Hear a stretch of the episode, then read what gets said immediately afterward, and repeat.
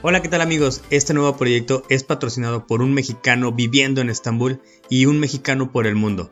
Este proyecto platicaremos de forma de cómo vemos la vida y daremos nuestro punto de vista. Si quieres saber qué hago aquí en Estambul, métete en YouTube, Facebook e Instagram. Muchas gracias por el apoyo y a crecer con ustedes. Bienvenidos. Hola, ¿qué tal? Bienvenidos a su podcast de Platicando con Chuyo. Hoy hablaré de un tema que muy pocos de nosotros le ponemos la atención esto viene también a raíz del anterior podcast que es acerca del racismo. Si no has tenido la oportunidad de escucharlo, te invito a que después lo escuches. Me gustaría que también escribieras tu punto de opinión en los comentarios de mi canal. Les recuerdo que este podcast es tan solo un punto de opinión y no es para ofender a nadie. El tema de hoy hablaremos acerca de la educación en México y su problemática, y este punto es para ponernos las pilas en cuestión de todo como profesores, profesorado y programas educativos que tenemos en México. En México tenemos mucha inteligencia y la verdad, esa perspicacia que nos caracteriza a nivel mundial y que la hemos desarrollado, pero no la hemos puesto a trabajar en total de nuestro país. El primer punto que tomaré es acerca de los profesores desde el nivel preescolar hasta el nivel universitario. Cabe recalcar que aquí hay excelentes profesores que se esfuerzan cada día por y para sus alumnos. Una de las preguntas que yo he hecho y que me han respondido muchos de mis amigos que son profesores o catedráticos universitarios, digo, ¿por qué eres profesor? Muchos me han dado varias respuestas y una de ellas es que son por los periodos vacacionales, ya que los meses que están de vacaciones son totalmente pagados. Es algo como que para mí no, no, lo, no lo entiendo. Otra respuesta es que se tiene más tiempo para hacer otras actividades cuando se termina el horario laboral. Pero, sin duda, también hay unas que me han dicho varias personas que digo, chale, o sea, la neta, esto es lo que tenemos de profesores y como amigos, o sea, la neta, yo sí les digo las cosas. Que me dicen que sus padres querían que fueran profesores para que no se perdiera la plaza. Y esto es lo que te, te quedas pensando. ¿Cuál plaza? ¿La plaza de docencia? Esa se puede perder. Hay personas que verdaderamente sí tienen o tienen la curiosidad de ser profesores. Ya en calor de conversaciones y con unas cervezas de así de que te estás echando, me dicen que a muchos no les gusta la docencia. ¿Y qué es lo que pasa? Es de que tuvieron la oportunidad de esas plazas de familiares que, como les he comentado, fueron heredadas. En mi parecer, el ejercer la educación se debe de hacer por vocación y no por las vacaciones y las prestaciones que da el gobierno o que se tienen. A lo mejor no te podrás comprar un yate o un avión, pero la educación es responsabilidad para un futuro de un país. Muchos de nosotros como padres y profesores debemos de cuestionarnos, ¿por qué los niños no les gusta ir a la escuela? ¿Por qué esto va desde el nivel kinder, bueno, primaria, secundaria y preparatoria? Si yo lo veo así desde un punto, porque yo fui alumno, es que en realidad son las razones están bien lógicas. El profesor no inspira la confianza para despertar ese desarrollo que nosotros tenemos como niños, como jóvenes. ¿Qué quiero decir con esto? Que el profesor demuestra una ignorancia al explicar o no se tiene la seguridad para desarrollar un tema. ¿Y qué se ve con esto? Que estos son problemas que se vienen arrastrando por todo el conocimiento desde las bases, desde la primaria del profesor. Siempre te hace, te repite lo mismo o te hace transcribir, transcribir, transcribir y eso no está chido.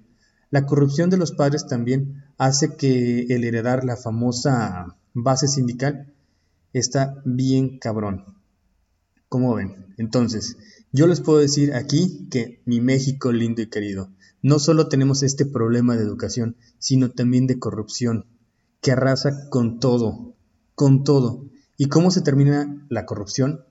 Es dando lo mejor de educación en México, en cuestión de política en México, el tema de educación es secundario o terciario y debemos de entender que si un país que no le apuesta a la verdadera educación incrementa a la corrupción, ya que si también solucionamos los problemas de hambre y de pobreza, no nos llevará al tema de narcotráfico. Entendamos que lo que tenemos que lidiar es con lápices y de pizarrones, no con más otras cosas. Si nosotros tenemos una buena educación, podremos saber qué es bueno y qué es malo. Ya en estos tiempos las cosas han cambiado y se hace el examen para que el profesor avance, según eso, ¿verdad? Pero en realidad, ¿hemos desarrollado una educación de calidad? En mi manera de pensar y como veo las cosas, mm, creo que no. Es interesante que el modelo de educación fue desarrollado en la etapa de la revolución industrial, porque se enseñaba para que al trabajador trabajara en fábricas y lo que se pretendía es que la persona no pensara o lo hiciera lo menos posible y sobre todo era lo que yo les decía, es de que fuera mecanizado. Ahora, la educación nos va adoctrinando para ser los futuros ciudadanos y que nos vamos naturalizando, habiendo desensibilizado a ese niño que llevamos, soportando el acoso, la exclusión y la realidad de como niños aprendemos que la vida es una jungla, de quién se come a quién. Esto es lo que estamos enseñando a nuestros, a nuestros hijos. Lo vemos aquí con las injusticias sociales, que lo vemos ahora normal, no pasa nada, pero tampoco reclamamos la solidaridad ante los demás. Entonces, ¿qué hace la educación? Nos hace un ser humano más maleable. En estos momentos las cosas van cambiando, las tecnologías se han desarrollado a pasos agigantados y el sistema educativo no ha crecido a las necesidades del país. La construcción de las aulas, claro que sí sirve y debemos y se deben de hacer, pero también lo que se debe hacer es la construcción de mentes que quieran ayudar al país.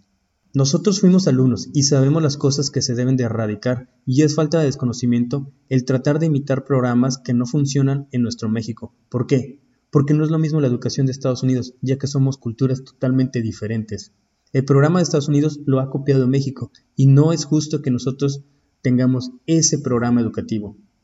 Muchos en el mundo quisiéramos cambiar a un sistema como el de Finlandia, entre otros países, que según eso dicen que es el mejor, Claro que sí se puede, pero no tenemos en este momento el nivel.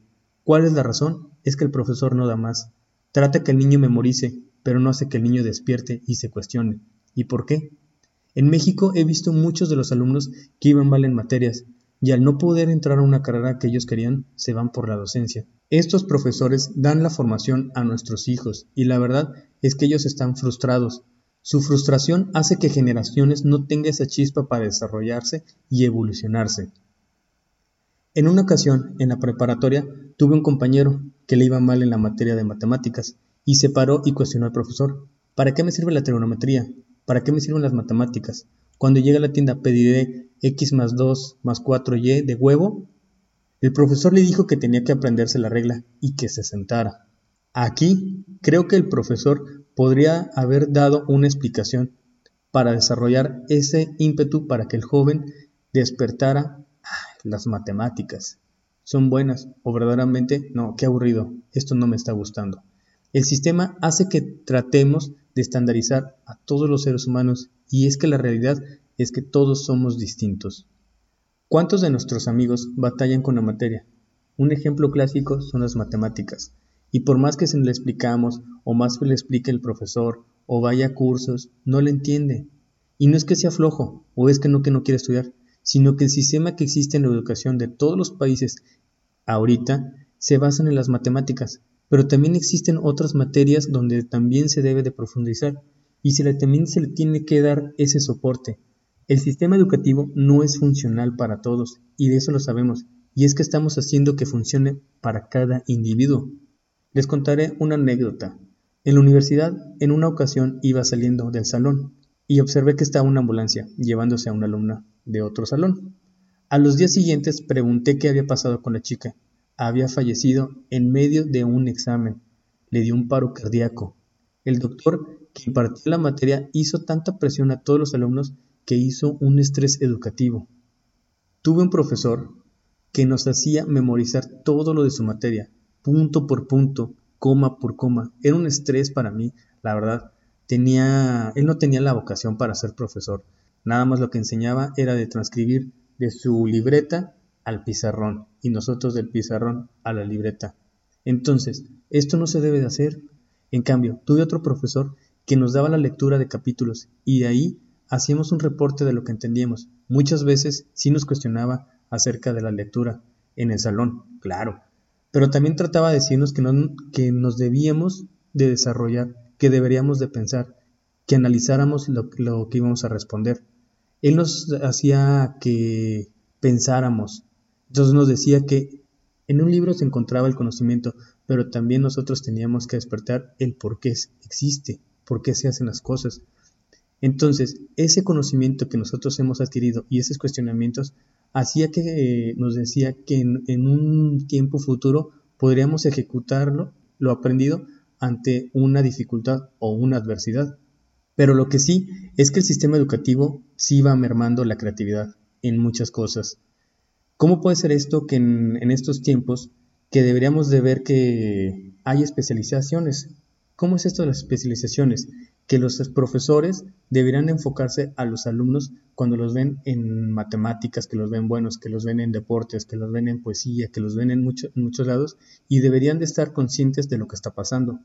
Hay varias inteligencias múltiples y que son ocho para ser específicos, que son las visuales espaciales, que son las musicales, que son las, corporales sinestésica, cuál es la otra, la interpersonal, la intrapersonal, naturalista, la lógica matemática, la lingüística verbal. ¿Cuál es cada una de ellas?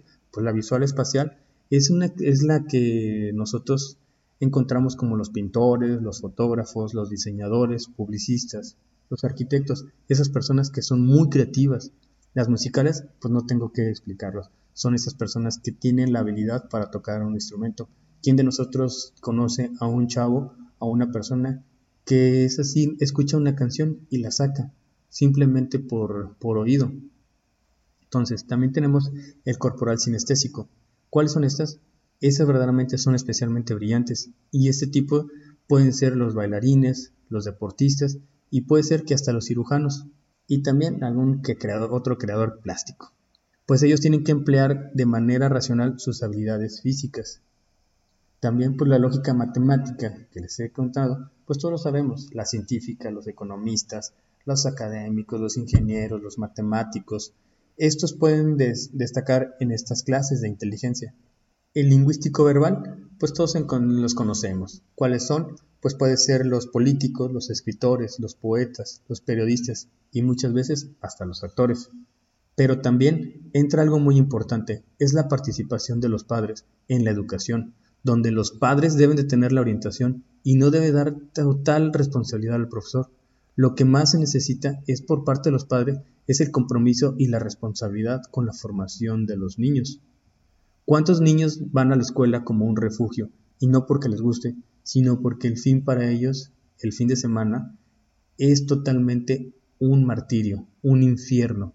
¿Por qué? Porque se sufre de alcoholismo, tanto del padre como de la madre, y muchas veces en casos la violencia intrafamiliar.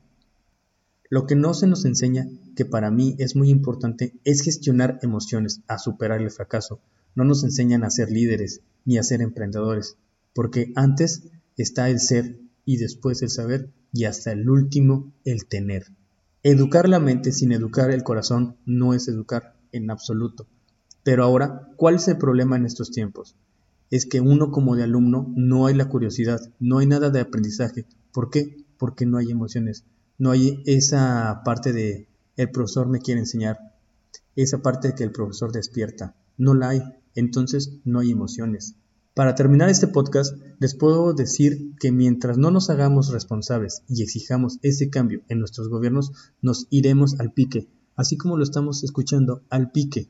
Lo que sí puedo decir es que si eres profesor, sé consciente y que no seas partícipe de destruir nuestro país. Sé un héroe y despierta a esos jóvenes que son y serán la mente que mueven y moverán a México. ¿Cómo veo la educación ahora en todo el mundo? Pienso que es una basura, es arcaico, es corrupto, es deprimente, es sin ilusión, es lamentable. ¿Y tú cómo ves la educación? Entonces, ayúdame a cambiar esta perspectiva, compartiendo y dándome tu punto de vista en los comentarios. Si tienes una anécdota, escríbela.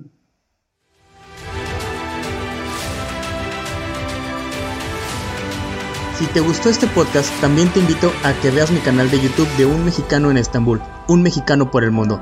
Este es el único patrocinador de este podcast y es la única forma de apoyar el proyecto compartiendo y escuchándolo. Muchas gracias por el apoyo y nos vemos en el siguiente podcast.